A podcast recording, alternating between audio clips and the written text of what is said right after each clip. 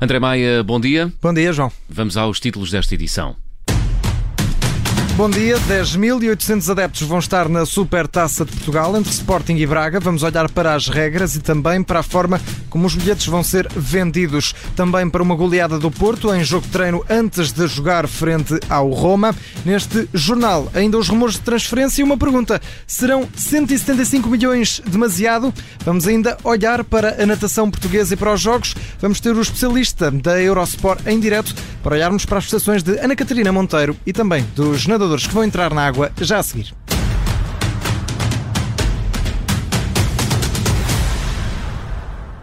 Começamos o Vamos à Bola de hoje com este, com esse ansiado regresso, André, ao estádio dos adeptos em Portugal. A Supertaça entre Sporting e Sporting de Braga vai ter adeptos na bancada. E vão ser mais de 10.800 a pintar as bancadas do Estádio Municipal de Aveiro. O anúncio foi feito ontem, entretanto têm chegado várias regras para a presença do público, quer por parte da Direção-Geral da Saúde, quer do lado dos clubes para a venda dos bilhetes. Começamos do lado do Governo e da DGS e se está a pensar a ir a Aveiro, então tome nota, porque em primeiro precisa de um certificado digital Covid-19 válido e que comprove que tem a vacinação completa, ou então tem de fazer um teste. Pode fazer teste PCR com resultado negativo até 72 horas antes do jogo ou um teste antigênio com resultado negativo feito até 48 horas antes da supertaça. Para além disso, ainda a medição da temperatura à entrada do estádio só entra quem tiver menos de 38 graus. E quanto à venda de bilhetes, André, como vai ser feita? Ora, do lado do Sporting, tenha atenção porque só vai poder comprar bilhete se tiver tido lugar anual em Alvalade na época 2019-2020, a última antes da pandemia. No caso do Sporting, Sporting, a chamada Game Box, sendo que a venda dos bilhetes vai ter em conta a longevidade desse bilhete de época. Já do lado do Sporting de Braga, não há esse constrangimento para ambos os clubes. O preço dos bilhetes para a Supertaça de Portugal vão estar entre os 10 e os 20 euros. Relembro que a Supertaça Cândido Oliveira joga-se em Aveiro, entre Sporting e Sporting de Braga, no próximo sábado, dia 31, às 9h45 da noite. Vai ser o primeiro jogo oficial da temporada em Portugal, mas antes continuam os jogos de pré-época. Ontem, o Futebol Clube do Porto voltou a entrar em campo. Num jogo de treino com vitória gorda sobre o Loletano, 6 a 1 foi o resultado final, com o lateral Zaidu em destaque com um bis. Para além dos golos do nigeriano, marcaram ainda para o Futebol Clube do Porto Evanilson, Romário Baró, Francisco Conceição e ainda Medi Taremi. Sérgio Conceição apostou em muitos jogadores pouco habituais no 11 azul e branco, casos de Francisco Meixedo, Nanu, Fábio Cardoso, Cláudio Ramos ou ainda Rodrigo Valente. Os Dragões têm novo jogo marcado para hoje, a partir das 8 da noite, frente ao Roma de José Mourinho. Já o Benfica só entra oficialmente em campo no próximo dia 4 para a terceira eliminatória da Liga dos Campeões, André, frente ao Spartak de Moscou. E nas últimas horas ficámos a conhecer o árbitro da partida. É o espanhol Carlos del Cerro Grande, o árbitro de 45 anos, esteve recentemente em ação no último Euro 2020, inclusivamente no jogo de Portugal. O juiz espanhol dirigiu o encontro entre França e Alemanha. Para além desse jogo, esteve em fevereiro a apitar a partida entre o Futebol Clube Porto e a Juventus, na primeira mão dos oitavos final da Liga dos Campeões, agora vai apitar este Spartak Moscovo Benfica.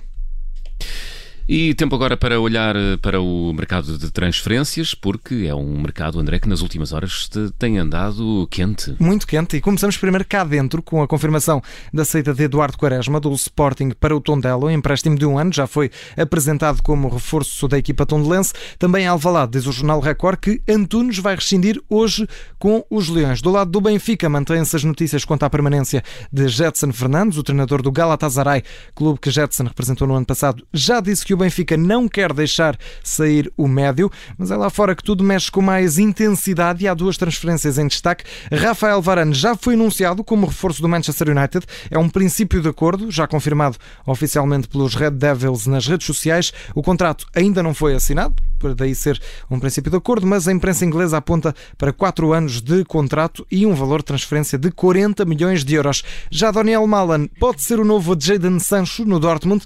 O avançado holandês foi oficializado como reforço no clube alemão. Olha, fechamos este Vamos à Bola precisamente com o Dortmund e um rumor de transferências que acabou por se tornar uma reflexão. O norueguês Haaland criticou a sua própria transferência. E, e, é algo que não estamos habituados a ver muitas vezes. Nos últimos, é, nos últimos dias tinham surgido aqui algumas notícias de que o Chelsea estaria interessado em contratar o avançado do Dortmund por 175 milhões de euros. Ora, agora, em entrevista à Sky Sports, o próprio Erling Braut Haaland não esconde espera que o valor da transferência seja apenas um rumor, porque diz ele 175 milhões de euros é demasiado por uma pessoa. Eu acho que tenho de concordar, mas vamos ter de nos habituar a que o valor das transferências vá aumentando, está muito inflacionado. É verdade. Visto o futebol, visto o futebol está na altura de rumarmos a Tóquio. André, vamos aos jogos.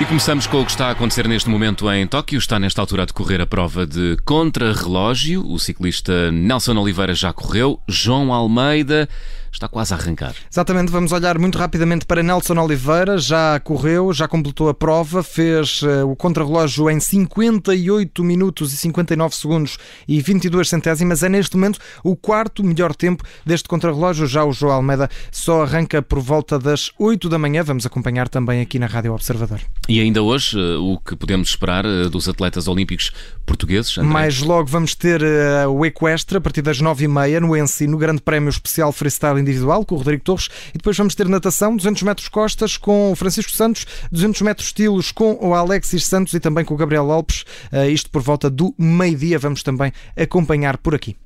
Quanto à prestação uh, dos atletas uh, olímpicos durante a madrugada, não foi uh, positiva? Houve mais eliminações nas últimas horas? Sim, André. começamos com o tiro com armas de caça. João Azevedo, em estreia, fez uma segunda ronda perfeita, acertou em todos os 25 pratos, está nesta altura no 17 lugar da classificação geral, apenas apura os melhores seis. No jogo, Bárbara Timo foi eliminada por Ipon, na segunda ronda, frente à campeã mundial, Bárbara Matites, da Croácia. No handball, encontro em caçação seleção portuguesa perdeu por 29-28 contra os suecos, são vice-campeões do mundo. Este foi o terceiro jogo de Portugal no grupo B, sexa Dinamarca. Destaque principal, e esse sim mais positivo para Ana Catarina Monteiro, que terminou no 11 lugar dos 200 metros mariposa, não conseguiu ficar nas oito primeiras posições, que valiam o apuramento para a final, mas eh, alcançou o terceiro melhor resultado olímpico de sempre na natação portuguesa e o melhor em feminino. Ora, por isso mesmo, vamos chamar à conversa o especialista em natação da Eurosport, João Bastos, a quem agradecemos desde já a oportunidade por se juntar a nós. Bom dia, João. Este é um resultado verdadeiramente histórico da Ana Catarina Monteiro, apesar de não ter passado à final, faz história na natação portuguesa nos Jogos Olímpicos. Olá André, muito bom dia, muito, muito obrigado pelo convite. Um, é, é, é, assim mesmo como, como diz. Um, Ana Catarina, com este 11 lugar, melhora a melhor classificação que nós tínhamos do lado feminino, que era um 18 lugar. Uh, curiosamente, nesta mesma prova, nos 200 metros mariposa femininos, esse 18 lugar foi conseguido pela Sandra Neves em Seul 88 uh, e agora a Ana Catarina Monteiro então a conseguir a terceira melhor classificação um, global, sendo masculino ou feminino. Uh, apenas atrás do sétimo lugar do Alexandre Okoshi em Los Angeles e depois também do mesmo Alexandre Okoshi em, em Seul 88 e aqui a Ana Monteiro então a conseguir o 11 primeiro lugar nestes 200 mariposa. E mais logo uh, vamos ter então esses outros portugueses, como tinha dito João, vamos ter às 11h28, mais ou menos 11h30 o Francisco Santos nos 200 metros costas, vamos ter também o Alexis Santos e o Gabriel Lopes nos 200 metros estilos, isto mais por volta do meio-dia. O que é que podemos esperar destes portugueses? Podemos esperar uma classificação eh, vamos dizer, quase tão boa como a da Ana Catarina Monteiro ou será mais difícil? Eu acho que podemos ter boas, boas expectativas para estas três participações. O Francisco Santos uh, vem nadar a, a, segunda prova nestes Jogos Olímpicos. Ele começou por nadar os, os 100 costas logo no, no segundo dia de competições. Aí bateu o recorde nacional, que não, que não era dele, nadou em 54,35. Um, este, este recorde nacional dos 200 costas é dele, com 57,06. Ele aparece com o 20 lugar na, na lista de entrada uh, e, por, e por isso, se nadar próximo do, do seu melhor, uh, penso que tem as portas da, da meia-final abertas. No que diz respeito aos dois representantes nos 200 estilos, o Alexis Santos já tem algum, algum currículo olímpico, ele foi semifinalista no, no Rio de Janeiro uhum. há cinco anos uh, e, portanto, também pode perfeitamente voltar pelo menos a repetir essa prestação do 12 lugar no Rio de Janeiro. Quanto ao Gabriel Lopes, aqui alguma, um, alguma incógnita sobre o seu, o seu estado de forma, isto porque ele teve durante este ano, na, por alturas de maio, infectado com, com o Covid-19, o que fez uh, falhar os europeus de, de maio uh, e também algumas semanas de treino. Uh, em todo o caso, já foi em maio, vamos ver como é que ele, ele superou também o, com o tempo que tem, o tempo que tem de, de inscrição, um 58-59, também se nadar perto daquilo que uhum. perto daquilo que é o seu melhor, uh, também pode chegar à meia final. Exatamente. E, e João, para quem não está habitualmente uh, ligado à natação, estes resultados, estas semifinais, uh, por exemplo, falavas também de, dessa possibilidade do Alexis ou do Francisco repetirem essas meias finais. para quem não segue habitualmente a natação, qual é a importância deste resultado? Porque normalmente vemos um décimo segundo, um décimo primeiro lugar como um lugar baixo, um lugar fraco. É, é realmente importante esta classificação? É uma, uma classificação que é de valorizar? Sim, é muito importante tendo, tendo, em conta que na nossa história só tivemos uma vez numa final, foi então em 84 pelo Alexandre Okoshi, uh, e mesmo em, em, posições de meia final, uh, falando de provas individuais, uh, só tínhamos até hoje três lugares de, de, meia final, portanto o, o do Alexandre Okoshi depois em 88 com o nono lugar e o Alexis Santos fez por duas vezes essa classificação dentro dos 16 primeiros no, no Rio de Janeiro, 12 segundo no nos 200 estilos e depois o 14 nos 400 estilos. Os 400 estilos é uma, uma prova que tem final direta, portanto não tem meias finais, mas em todo o caso eram estas três classificações que nós tínhamos uh, dentro dos 16 primeiros. Portanto, a Ana Catarina Monteiro uh, juntou-lhe mais uma hoje uh, e se conseguíssemos juntar aqui a mais três, obviamente seria uma participação histórica para a natação portuguesa. E vamos esperar, vamos esperar que sim, João. João Bastos, especialista em natação da Eurosport, juntou-se aqui a nós. Obrigado, João, pela disponibilidade para se juntar aqui a nós neste Vamos Vamos à Bola e também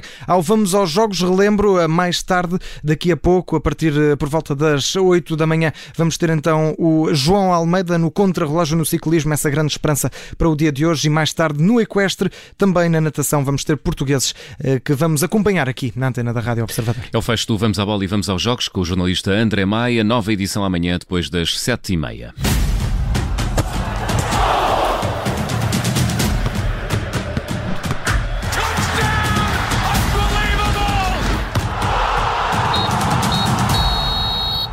Obrigada por ter ouvido este podcast. Se gostou, pode subscrevê-lo, pode partilhá-lo e também pode ouvir a Rádio Observador online em 98.7 em Lisboa e em 98.4 no Porto.